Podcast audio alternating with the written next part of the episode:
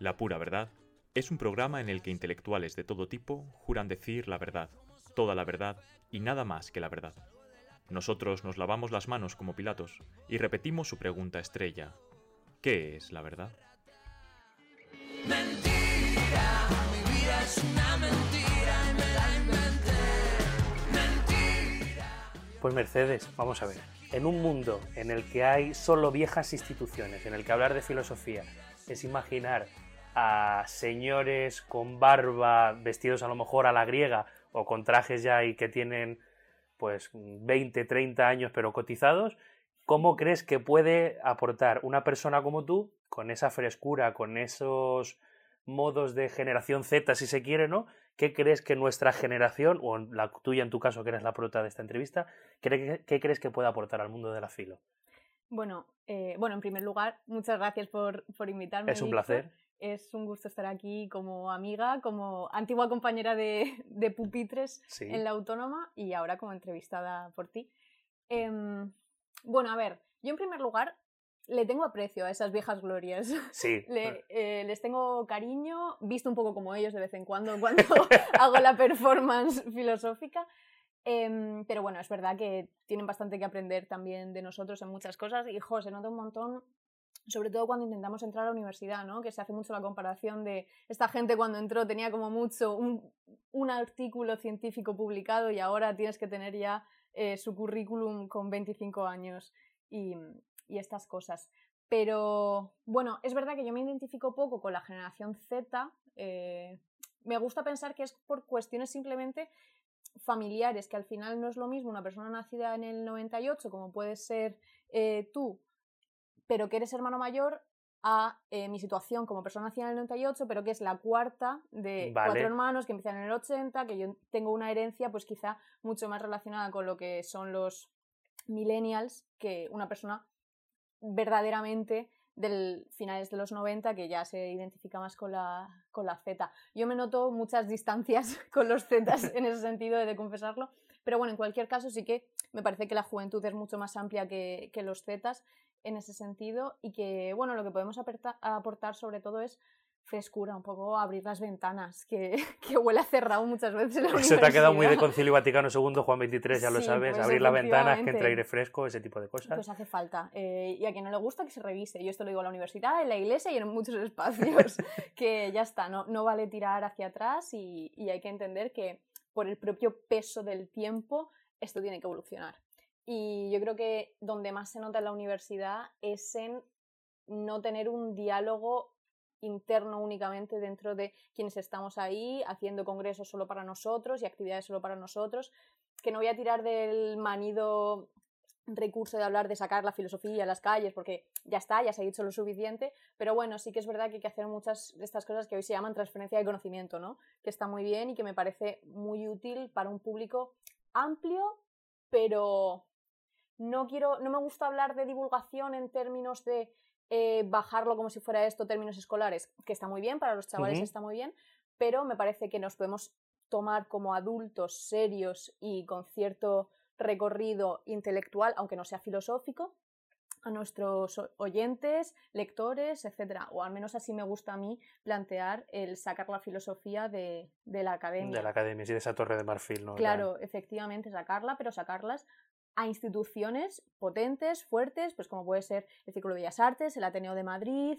eh, la Corrala o distintos espacios. Bueno, yo hablo de Madrid porque es mi realidad, pero Sí, sí, sí. hay en muchos, eh, muchas otras ciudades y en las que no las hay, hay que intentar crearlos y, hacer por esta transferencia seria del conocimiento.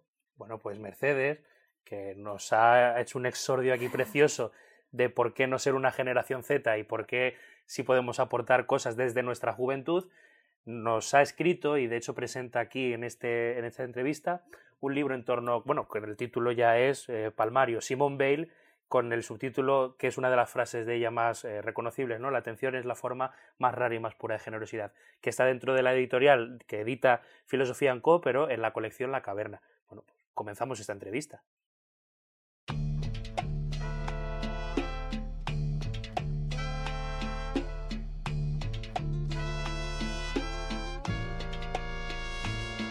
te venero, por más que contigo regañe, Mercedes, Mer, vamos a ya ir apocopando el nombre por cómo eres conocida, ¿no? Eh, mi pregunta primera, ¿no? En este libro tan, tan breve pero tan conciso y tan bueno para introducirse en Simone Bale es precisamente por qué Simone Bale. Es decir, a lo mejor es ese patito feo dentro de las filósofas, cuando yo lo veo sobre todo en bachillerato, que tenemos que explicarlo. Es decir, ¿por qué Simone Bale y no Simone de Beauvoir? ¿Por qué Simone Bale y no Edith Stein? ¿no? Es decir, tal vez se conjugan en Bale lo político de Beauvoir, esa cosa más reivindicativa, con lo místico, con lo religioso, con esa cuestión trascendente de Edith Stein. Y luego, por supuesto, enmarcada en una vida, digo, romántica, en el sentido de, eh, pues eso, como un espíritu muy atrayente, una vida muy eh, de carácter, ¿no? De que es eh, algo que es una vida como que podríamos imitar, como un modelo de vida, aunque en el modo trágico. O sea, ¿por qué Simone Bale, no? Sí, la verdad es que bueno, el personaje de Bale, más allá de sus escritos filosóficos, es, es único, captura, atrae, no sé si en el bueno o en el mal sentido, como decías, pero sin duda eh, no hay nadie igual a ella. Es, era excéntrica, tenía un lenguaje singular, críptico, bueno, incluso una actitud desafiante hacia gente de su época, como la propia Beauvoir, que cuenta en, en sus diarios eh, el único encuentro, o al menos el único encuentro del que tenemos noticia, que fue cuando fueron estudiantes y cuenta esta anécdota, que bueno, la recojo me parece Sí, en sí el libro en el que hablan de, bueno, la guerra y básicamente Bale le dice a Beauvoir, te falta calle, tía. básicamente dicho, Sí, ese es el resumen. Eh, ¿cómo es nota que no has pasado hambre? Ese es el resumen, sí, ¿no? Y como a Beauvoir ponías por ahí también, le captaba que Bale era capaz de conmoverse por el por el- la hambruna en China, creo que era. Sí, sí, sí, concretamente. Sí, sí. Bueno, luego cuando me preguntabas por qué Bale, por qué no Beauvoir, por qué no Edith Stein, a ver, no creo que las filósofas tengan que considerarse como cromos intercambiables. Claro, Vale. eh, no vale decir, bueno, a ver, te- como, como sucede ahora con los planes docentes en, para institutos, tenemos que meter mujeres, ah, ¿cuál hacemos? Bueno, pues mete esta, no, bueno, pues esta otra, total, ¿qué más da? Son mujeres, Sí. dirán lo mismo, ¿no? Técnicamente, a ver, no me gustaría pensar que es así, pero sí que al final la economía de un curso que va de septiembre a mayo nos obliga a decir eh, cuáles y por qué. O sea que tal vez la justificación, aunque no necesitemos justificación para meter a otros autores, la justificación para meterla sí que tenga que estar aquí por eso, como para decidir por qué ella y no eh, Simón, Hannah Arendt o eh, Edith Stein o alguna de ellas. Es decir, Claro, bueno, y no solamente pasa en los planes educativos, que no es por sí, no, no, pero llevas en- razón. En, el tejado pasa también mucho, yo, yo esto sí que tengo un odio aférrimo con este tipo de bestsellers de vamos a hacer un libro sobre las filósofas del siglo XX, porque seguro que todas son iguales, todas tienen Ya. muchísimo en común y al final eso parte de la premisa de que en todas ellas, en todo su pensamiento filosófico, impregna necesariamente su condición de género y que en todas habrá ese punto en común de, bueno, ok, esta piensa este tema, este tema lo piensa esta otra, pero ya está, es igual o es equiparable o al menos es comparable en tanto que son mujeres. O Ujú. sea, es una estupidez, a nadie se le ocurriría hacer lo contrario con, con unos hombres, ¿no? Em, entonces, claro, hacerse, o sea, estudiar a Simone de Beauvoir, por ejemplo, significaría hacerse cargo de una historia de la filosofía y de unos marcos teóricos que son muy distintos a los que implica estudiar a Simone Bale o a Edith Stein, que, bueno, como sabrás, es, es la- era discípula de Husserl, Sí. entonces, claro, eso tiene ya unas implicaciones y unas líneas de pensamiento muy distintas. Sí, sí, Entonces. ¿por qué Bale y por qué no las otras dos? Pues porque los temas que me dedico los estudia Bale y no tienen absolutamente nada que ver. O sea, yo no me dedico a los estudios de género, por mucho que me interesan y me parecen muy necesarios, por supuesto, y los disfruté mucho en los años de formación durante el grado, pero no me dedico a ello. Es verdad que Edith Stein está un poco más cerca de lo que a mí me interesaría por toda la cuestión fenomenológica y sobre Y todo... esa parte mística también, Claro, que conociéndolo a nivel personal, Sí, sí, sí. Pero bueno, es verdad que me interesaría mucho y no eh, rechazo en algún futuro estudiar quizás pues em, cómo tuvo que ver o qué implicaciones tuvo en la formación de eh, idea dire- ideas directrices para una filosofía pura y una filosofía fenomenológica. La obra de Husserl, que se comenta pues que ella estuvo muy detrás, que estuvo perfilando los, los borradores. Al final yo creo que eso me interesa mucho, sobre todo por, la, por el excurso que he hecho en filología, en filología clásica sí. que al final me interesa mucho todo el proceso que es la formación de un libro que claro, muchas veces de filosofía se nos olvida, a mí se me olvidaba muchísimo hasta que llegué al máster en clásicas, que un libro lo tomamos como algo absoluto, cerrado, concluso y realmente es el resultado, muchas veces inacabado, de unos procesos, unos comentarios, unos diálogos, unos borradores, unas ediciones y que nunca habría que tomar como dados o como absolutos. Entonces yo creo que en ese sentido estudiar a Stein sería muy interesante para ver, bueno, pues qué implicaciones tuvo en, la conformación de ese proyecto fenomenológico de Husserl. Em, por otro lado, es verdad que me gusta pensar en cierta manera que a Simone Bale simplemente llegué por azar. Es verdad que en otras situaciones pienso, bueno, es que esto tenía que suceder necesariamente y hay algo bonito en, en esa necesidad como casi, Casi providencial Sí, y metafísica, sí. Efectivamente, de decir, "Jo, es que por los temas que trataba necesariamente tenía que desembocar en estudiar a esta, a esta mujer y aprecio mucho pensarlo así. Pero bueno, también hay otros días en los que le quito un poco de gravitas a nuestro oficio porque digo, total, ¿pa' qué? Uno más. Y en esos días, pues sí que es verdad que me gusta pensar que, bueno, pues que fue el azar, fue la pura casualidad de que tocó una pandemia, que esa pandemia a mí me pilló en París viviendo en 10 metros cuadrados que no tenía otra cosa que hacer que leer, estudiar y, bueno, pues intentar olvidarme como todos de las situaciones que estaban pasando fuera, que eran muy trágicas, muy horribles y que, bueno, que todavía no se han solventado para mucha gente y que no se ha hecho justicia. Lamentablemente Ayuso, no. Lamentable- lamentablemente para muchos no. No ha habido una justicia reparativa Efectivamente. a como mismamente económica, sí, pero Claro, entonces, bueno, pues simplemente dio la casualidad de que a mí me pillaron 60 días que tuvimos en Francia de confinement, que estuve allí, que no tenía nada que hacer, y así fue como descubrí a Simone Bale y empecé, empecé, empecé. Entonces, bueno, eh, eran los temas, era el momento, no lo sé. Bueno, pero sí que se dan una serie de circunstancias, ¿no?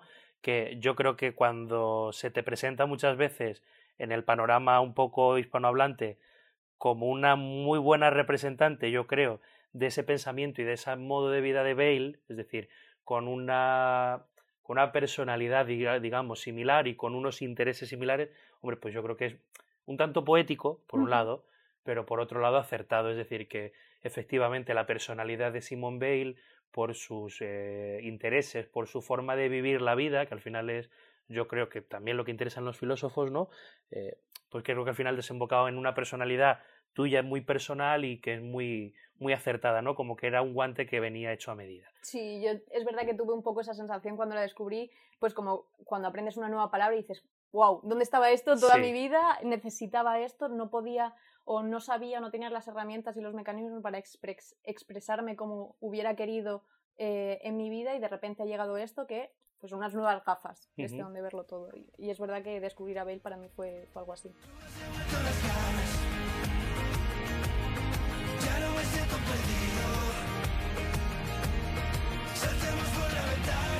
Que pase mañana. Yo quiero todo. Y en tu caso, lo comentábamos antes fuera del, del micrófono un poco, tal vez la primera parte de este librito, ¿no? que se ha constituido en torno a tres artículos, creo que era más o menos así, ¿no? En torno a tres artículos publicados en Filco previamente. Tal vez el primer artículo pues, es muy bueno para introducir el pensamiento metafísico de Simone Bale, el pensamiento religioso, el pensamiento en torno a cómo puede ser la vida vivida en torno a amar el destino, que tal vez es algo estoico, ¿no? O un poco de, bueno, pues abrazar el destino que tenemos y también enfocada desde el destino del maler, ¿no? De la, de la gravedad, de la, algo así como de la desgracia, podríamos decir, ¿no? Pero sobre todo, hablando fuera de micrófonos, teníamos esa sensación, ¿no? De que la parte más relevante y a lo mejor que menos es tratada en los círculos académicos es la parte eh, más pragmática política, es decir, en el sentido de sus implicaciones eh, morales o sus implicaciones políticas en el sentido de cómo se traduce una filosofía en el ámbito de, pues eso, del trabajo, en el ámbito de lo social, en el ámbito X. Por ejemplo, había una crítica muy grande, ¿no? a Roma e Israel como dos grandes imperios o como dos grandes fuerzas eh, omnímodas que, a- a- eh, que reunían un poder muy grande y que masacraban en último término ¿no? al que era distinto. Sin embargo, yo, mm, mm, a lo mejor tirando un poco de la crítica que expones de Levinas, creo que podríamos decir, ¿no? Que tal vez Bale es crítica con Roma y con Israel como resultado de esa crítica, por un lado, al sistema de una religión cerrada y que en la cual ella no se veía cabida, haciendo el análisis del católicos, de lo universal, ¿no? y un sistema político que podría ser representado en Roma, ¿no?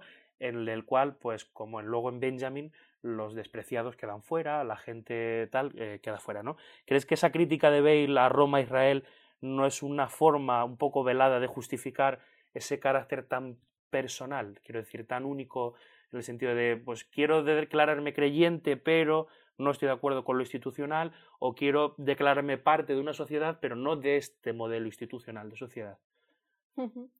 Qué buena pregunta. Em, Gracias. no esperaba menos de ti. Em, a ver, Bale tenía muchas filias y muchas fobias, pero yo creo que como todos en ese Sí. sentido, que simplemente pues hay que ser honestos, que no nos tenemos que engañar ni hacer trampas al solitario y asumir esas filias y fobias y ya está, eh, porque es que si no, no es beneficioso para el pensamiento. Y tampoco creo que sea necesario desembarazarnos de ellas, porque entonces pues no sé, yo creo que haría del pensamiento algo como muy estéril, que no tendrías como ninguna pulsión que te lleve a unos temas u otros y que acabaríamos siendo unos filósofos como, como el asno de Buridán, ¿no? En plan, que no sabe por Sí, dónde tirar. que no sabe qué escoger. Claro, efectivamente, si no tienes nada que te tire hacia un tema o hacia una aproximación, pues yo creo que sería algo infértil. Entonces, bueno, eh, simplemente yo creo que Bale lo que hace es asumir y exponer con muchísima claridad cuáles son sus filias y sus fobias. Sus filias son, por ejemplo, Grecia, está clarísimo. Y sus fobias, yo no diría tanto que es Roma o Israel, sino la colectividad. O los peligros que pueden traer ciertas colectividades. Porque al final, bueno, esto es un, un tema que a mí me interesa mucho y que tendré que seguir investigando, pero es cómo conjugar ese miedo a los peligros de las colectividades con la necesidad de arraigo. Porque al final es, no es contradictorio, pero bueno, e- ese debate ahí. Yo esto lo he hablado alguna vez con Carmen Revilla, que es de las mejores expertas en, en Bell que tenemos aquí en España. Y me contaba esto, claro, yo le planteaba estas dudas y me decía, bueno, al final es que, claro, la cuestión es que está en que no todas las colectividades son malas, hay que buscar las correctas. Eh, y en este sentido, Bale identifica en Roma e Israel esa semilla negativa que no puede tener una colectividad que es, bueno, pues la del totalitarismo, ¿no?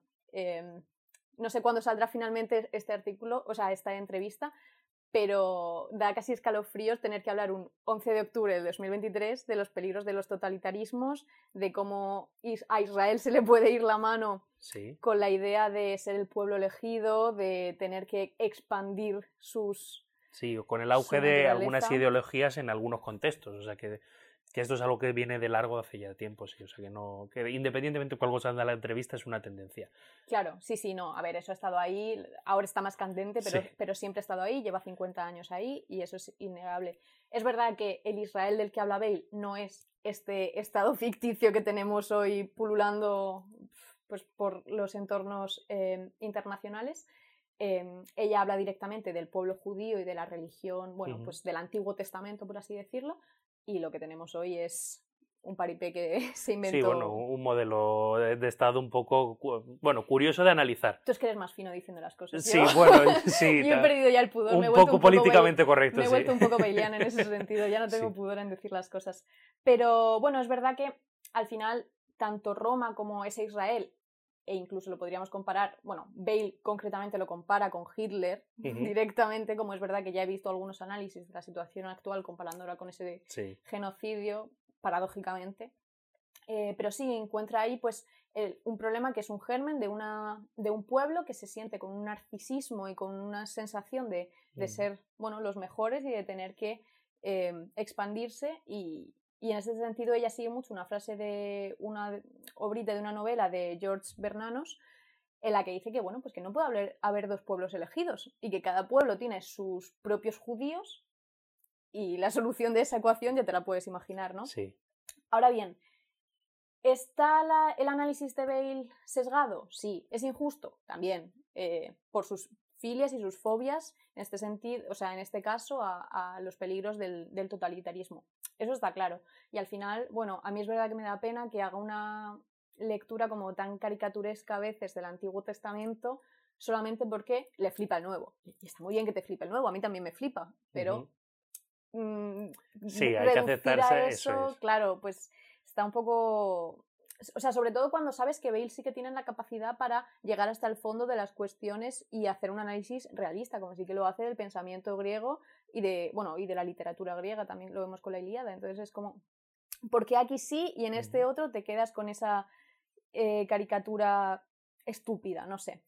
Ahora bien, que esto tenga que ver con su manera de vivir la política o la religión, mantenerse fuera de, de estas instituciones de alguna manera que tuviera que ver con esto, pues no lo sé. O sea, yo cada vez me da más por pensar que la coherente era ella y los incoherentes somos nosotros que, que estamos dentro. Eh, no, pero ahora de verdad, o sea, yo a veces veo algunas colectividades, tanto religiosas como políticas, que precisamente por esa debacle a la que lleva la colectividad y ese furor, ves cosas que dices, tú has perdido el norte de estos principios que supuestamente estabas defendiendo. Em, claro, quedarte con la pulcritud moral de quedarte al margen, no sé hasta qué punto tampoco es positiva. Esto lo, lo analiza muy bien Sartre en una obrita de teatro que tiene que es Las manos sucias. Y básicamente, no voy a destripar ni hacer spoiler a nadie por si se la quiere leer, es muy chula, pero básicamente el debate es eso. ¿Qué haces? ¿Te quedas con tus principios intactos, impolutos o te metes al barro e intentas cambiar esas cosas que, que, crees, que crees que están mal o que necesitan cambiarse? Ara que ens costa tant trobar un forat per veure'ns. Ara que costa tant oblidar que ens hem fet mal. Ara que costa tant riure fort sense sentir que et tiba el cor.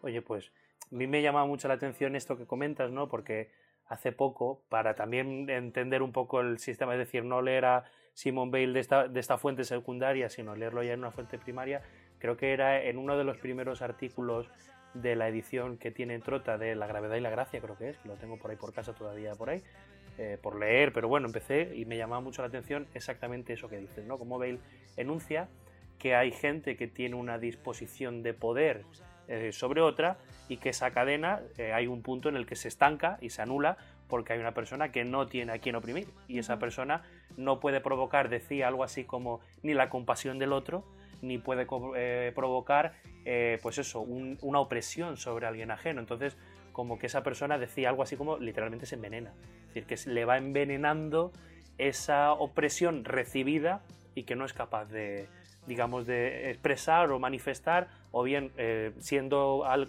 compadecido por alguien, o siendo en ese sentido opresor, es decir, aquello de que pues el, que hace bullying luego se termina convirtiendo en uno de los bullies, ese tipo de cosas, ¿no?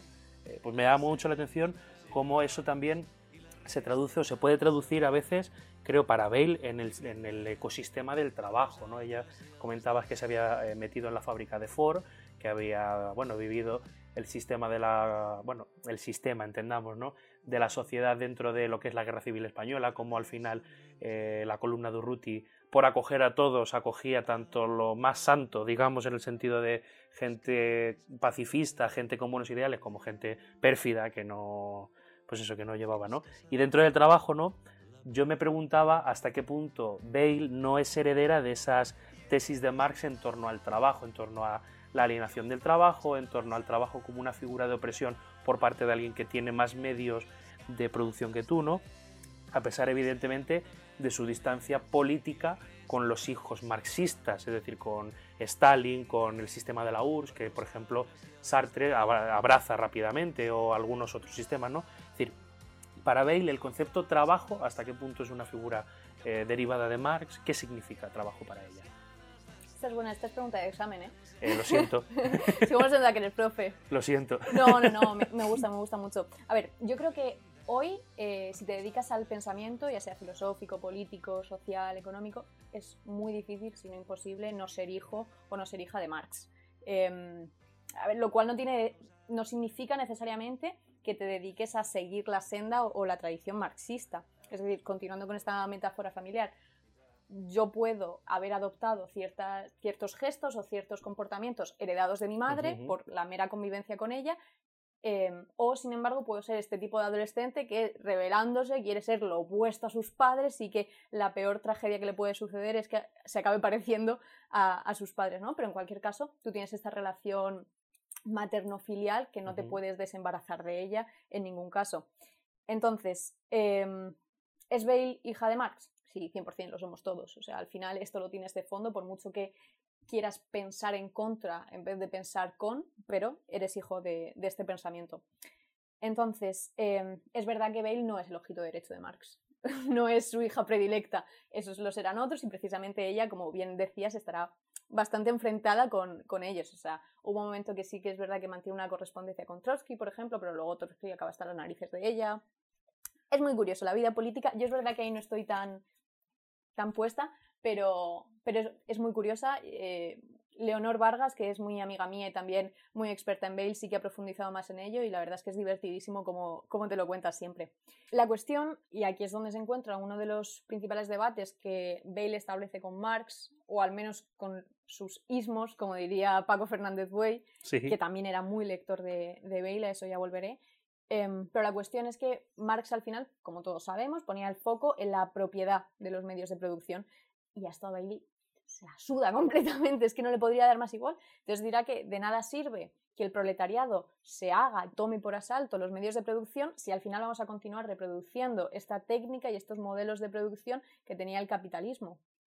Entonces, em, de nada servirá, o sea, seguirá siendo el mismo esclavo con la misma vida, el mismo trabajo, que aunque ahora ya no te mande un capitalista, aunque te mande, o sea, aunque mandes tú con, tu, con el resto de tus compañeros proletarios. Entonces, claro, la servidumbre para Bale en el trabajo no aparece cuando alguien te manda, o no solo, sino cuando tu trabajo no tiene una finalidad, un sentido propio, digámoslo así, cuando no deriva en un bien en sí mismo, sino que simplemente trabajas para, para sobrevivir, para subsistir y para mantener tu, tu existencia como puedes. Eh, esto en el libro sí que lo explico, le dedico un momento porque aquí es verdad que es un poco más, bueno, no complejo, pero es verdad que si no tienes mucha contextualización de lo que era el momento histórico en historia, ya no del pensamiento político económico, sino de la economía en sí, sobre cómo era el Fordismo y el Taylorismo de la época. Y ahí explico un poco, bueno, pues cómo era el formar parte de una producción en cadena que era muy, muy difícil verle un sentido. A lo mejor, no sé, esto se ve mucho en Charlie la fábrica de chocolate, que parece una tontería, pero Sí. con lo de las tapitas de la pasta de dientes que hace el padre de Charlie. ¿Tú cómo vas a sentirte realizado o parte de algo mayor si lo único que haces es estar todo el día poniendo tapitas de, de pasta de dientes? Hay una ¿no? referencia más vieja que es la de tiempos modernos de Charlie Chaplin, que es otro Charlie, pero bueno. Bueno, Pero sí, sí, hay para todas las queda, generaciones. queda claro. Y bueno, a ver, en definitiva, esta idea, y aquí voy a tomar una referencia aún más antigua, Venga. eh, que esto se remite ya a Aristóteles. O sea, Aristóteles en su política te diferencia entre un trabajo eh, libre y un trabajo, no me acuerdo cómo lo llama, pero servil, básicamente, que son los asalariados los que trabajan, pues porque necesitan sobrevivir de esa manera y dedican su cuerpo a esto. Y Aristóteles dirá que estos trabajos embrutecen. O sea, que básicamente viene a ser lo que dirá luego Bales, lo que con un lenguaje, bueno, pues cada uno de, de su tiempo. Y son los que hacen, dirá Aristóteles, vil al hombre, porque son los que embrutecen tanto su alma como su mente. Qué bueno. Es- es- es- esto es tremendo. La, la diferencia es que, claro, Aristóteles esto no lo dice para cambiarlo o para reivindicar una injusticia, sino para re- reivindicar un sistema aristocrático. Sí, Bale, sin embargo, lo dirá para para conseguir, revertirlo. claro, efectivamente, para conseguir esos trabajos libres para todos, en todos los, los casos y, y situaciones. Y por eso dirá también, me parece que es en, en la condición obrera, eh, cuando dice esto así tan poético, que yo no lo voy a repetir igual de bien, pero esto de que el pueblo tiene tanta necesidad de pan como de poesía. Ujú. Pues básicamente viene, viene a ser esto, a como no tienes que dejar que el trabajo te embrutezca, sino dignificar tu vida y lograr alcanzar esa vida buena aristotélica precisamente desde, desde el trabajo. Y bueno, ya por cerrar la pregunta y no enrollarme más con esto, No, no, pero que está bien. Em, es verdad que en este sentido yo sí que enmarcaría eh, la filosofía del trabajo de Bale dentro de la escena socialista, pero quizá no tanto desde un socialismo científico, pero sí desde un ecosocialismo. ¿Vale? Y me parece que, bueno, ahí leí un artículo buenísimo que me parece que salió como hace un añito, eh, no me acuerdo la revista, pero era de dos jóvenes investigadores de la Universidad de Barcelona, de Pau Mateu y, esta chica, Andrea Pérez me parece que se llamaba, y era básicamente un análisis de Bale desde el ecosocialismo. Entonces, claro, obviamente hacía mucha lectura desde los dos grandes de España, que son Manuel Sacristán y Paco Fernández Güey. Casi nada. Casi nada. ¿Ves esas viejas glorias? Sí que están bien. Sí, sí al final bien. hacen bueno la cita esta de que somos enanos hombros de gigantes. Sí. Claro, efectivamente. Y yo disfruté un montón leyendo este, este artículo y efectivamente ahí se ve mucho cómo el, el- la filosofía del trabajo de Bale sí que se enmarca mucho más ahí, sobre todo desde la crítica que tiene a esta teoría del desarrollo de las fuerzas productivas, que es que no se sostiene ya, y sobre todo desde la crisis ecosocial, es que se ve que no tiene fundamento ninguno el seguir confiando en un progreso lineal, absoluto, ascendente, que es, una chorrada. Y lo siento mucho porque es verdad que hay mucha gente reivindica ese aceler- aceleracionismo y ese, como el libro este, el de mm, socialismo de lujo completamente automatizado, no se sostiene. O sea, yo me parece que es mucho más fértil para el pensamiento actual y para el futuro breve que nos espera pensar de este filosofías como la de Bale.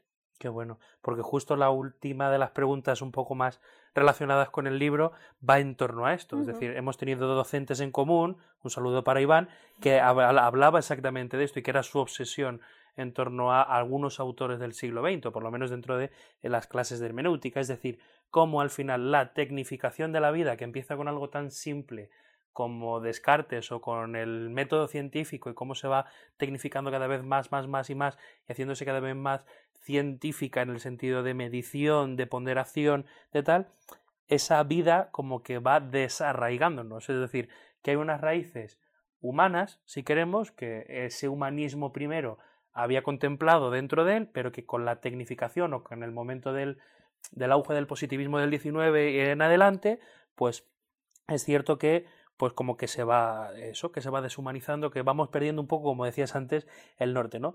Para el siglo XXI, y Bale creo que murió en torno a los años 40-50, si la memoria no me falla, En el 43. creo, vale, si algo no me, no me fallaba del todo, para el siglo XXI profetiza una vida deshumanizada, en el sentido de no solo desarraigado, sino pues como que perdemos la esencia de lo que es lo humano, y a lo mejor en un momento de inteligencias artificiales y todo eso, a lo mejor es muy conveniente hablar de ello, ¿no? O cuál podría ser ese antídoto para rehumanizar, es decir, en un momento en el que nuestras humanidades sufren una debacle absoluta, sálvese quien pueda, eh, ¿cómo podríamos rehumanizar este siglo XXI?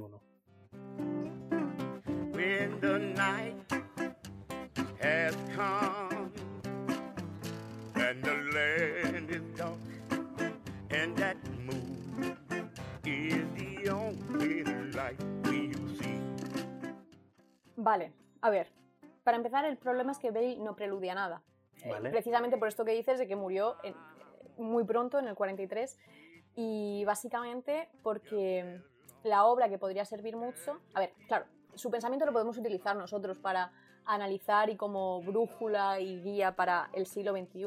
Otra cosa es que ella diera pautas para eso, que, bueno, no como tal, pero básicamente por esto, porque murió muy joven y, y al final sucede con Hechas Raíces lo que decía un poco sobre la fijación textual, que hemos tomado como libro cerrado algo que, que no, que es un borrador que Camille decidió publicar porque a él le daba la gana publicarlo, que lo agradezco muchísimo, Sí, pero- obviamente, pero que eso no, no era un libro.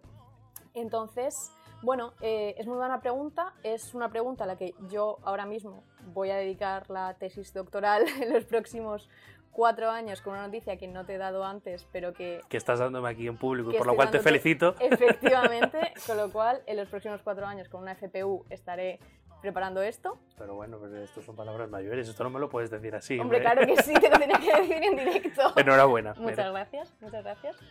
Em, entonces, bueno, voy a, voy a estar pensando esto, voy a estar pensando cómo podría haber terminado Hechas Raíces y si hubiese sido un libro completo, qué hubiese tenido, qué propuestas para el siglo XXI podríamos construir, dónde arraigar ahora.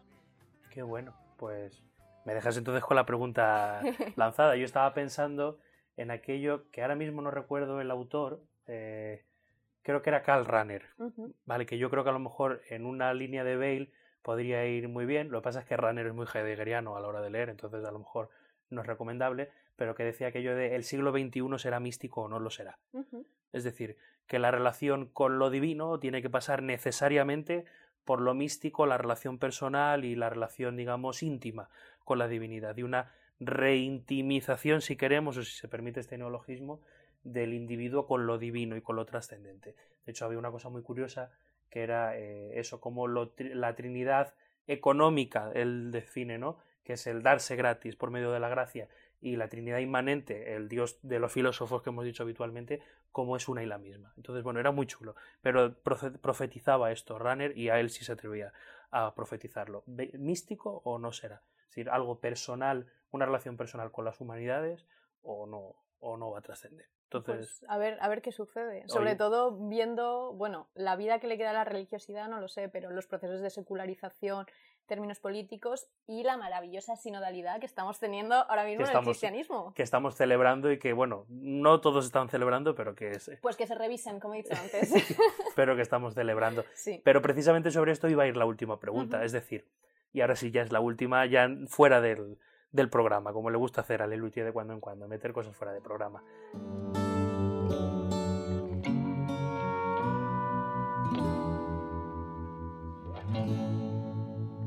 Por fin ayer llegó la hora tan temida de hacer balance de mi vida y terminar esta canción y en vez de echar Para rehumanizar nuestra vida, siempre hemos dicho ese tópico típico de que las humanidades humanizan, que nuestras letras son, pues eso, como una suerte de vieja institución que tenemos que mantener, que tenemos que conservar, que tenemos que porque nos dignifica.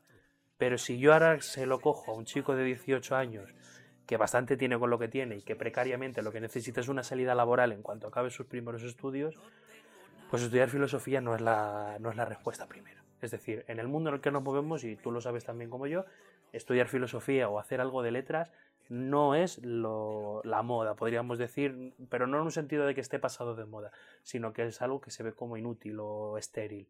Si tuvieras que darle un consejo a ese chico o a esa chica que 17, 18 años quiere meterse en unos estudios de filosofía, o a alguien que 30, 40 años ya tiene su vida resuelta, pero quiere hacer, ¿qué empujón le darías para decir adelante? Pues mira, has ido a preguntar a la peor. Vale. Porque. no, pero voy a justificártelo. Em, yo soy mucho de la opinión de que cada uno tiene que hacer lo que le nazca, lo que le pida el cuerpo, dicho mal y pronto, pero en el sentido más puro, lo que te esté motivando y la pulsión que te esté dando el cuerpo. Em, entonces, claro, eso me lleva a decir, yo no tengo que convencer a nadie de que estudie filosofía. Pero si lo tiene ya dentro y el cuerpo se lo Claro, está pidiendo, claro, ¿cuál es el esa empujón? es, esa es, pues, escuchar a uno Siento mismo. repreguntar. ¿eh? No, no, no, no, por supuestísimo, por supuestísimo. Eh, uno se tiene que escuchar a sí mismo y sobre todo vivir con mucha honestidad en ese sentido.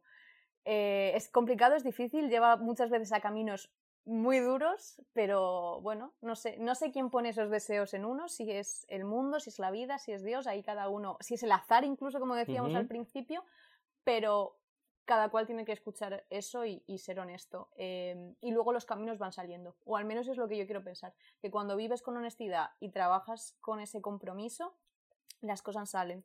Es verdad que quizá es un poco idealista, sobre todo viendo la precariedad que tenemos en las humanidades, pero bueno, fíjate que yo ahora mismo vengo esto del máster en clásicas y he visto a mis compañeros pues, colocarse bien, eh, cada uno donde le nacía, en la academia los que quieren, en los institutos, en transferencia del conocimiento, pero hay que, no sé, yo creo que hay que luchar con eso, que si nos guiamos simplemente por el rédito económico, mm, te va mal.